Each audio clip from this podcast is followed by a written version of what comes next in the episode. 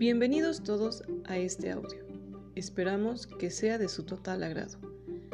Mi compañero, Francisco Daniel Vidal Cayetano, y su servidora, Abril Ruiz Tinajero, licenciados en Ciencias en el Deporte, donde actualmente estudiamos en la Universidad La Salle Nezahualcóyotl la maestría en Educación. Hablaremos acerca del artículo Antecedentes de los actuales procesos de evaluación y acreditación de las universidades mexicanas del autor Enrique Arámbula Maravilla.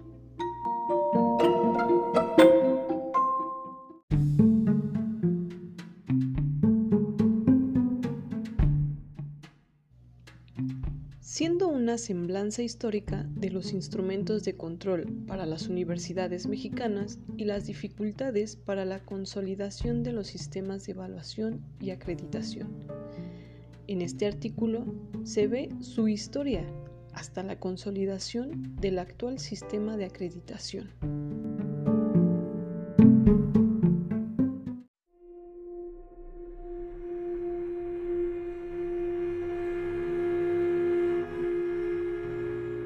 A las universidades al principio se les conocía como Student General, ya que no distinguía la nacionalidad de sus estudiantes y se obtenían los grados académicos reconocidos en las partes donde se impartían dichos estudios.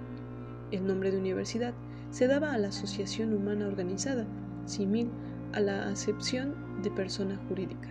Los principales modelos de universidades medievales fueron el modelo estudiantil de la Universidad de Bolonia así como el modelo magisterial de la Universidad de París. Dentro de la tradición hispánica se identifica el modelo de la Universidad de Alcalá de Henares.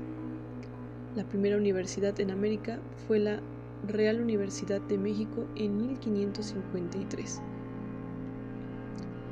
Los privilegios que tenía la Iglesia Católica comenzaron a memarse por la aplicación de las reformas borbónicas en el siglo XVIII. El modelo de la Universidad Europea Tradicional, denominada por Burton Clark como modelo continental, en donde el Ministerio de Educación tiene formalmente amplia autoridad.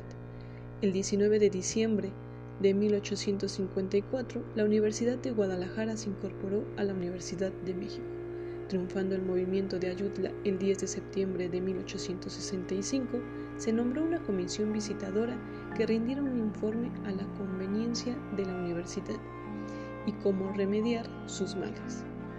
Justo Sierra pidió la autonomía en su proyecto de Universidad Nacional en 1880, presentando al Congreso de la Unión.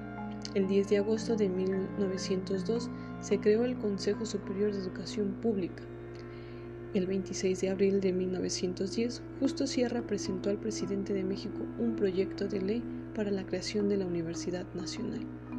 Vasconcelos, como rector de la Universidad Nacional de México, creó la Secretaría de Educación Pública.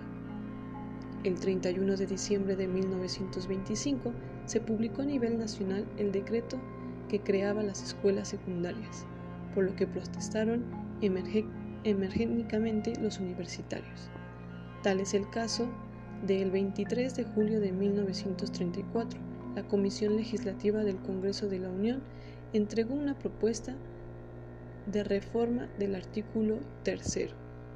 El 21 de octubre de 1935 se emitió el decreto presidencial que creó el Consejo Nacional de la Educación Superior e Investigación Científica la creación institucional Politécnico Nacional el 20 de febrero de 1937. El PRONES se constituyó en 1984 como el instrumento operativo de los planteamientos generales contenidos con el Plan Nacional de Desarrollo. En ese mismo año se crea el Sistema Nacional de Investigación, mediante cual dichos investigadores se sostenía la evaluación de comisiones propuestas de pares. Los días 27 y 28 de febrero de 1984 se aprobó el documento de evaluación de educación superior de México. Y bueno, en este artículo se encuentran un poco más de fechas, dicho que las anteriores pues son las más importantes que nosotros eh, pues nos llamó la atención.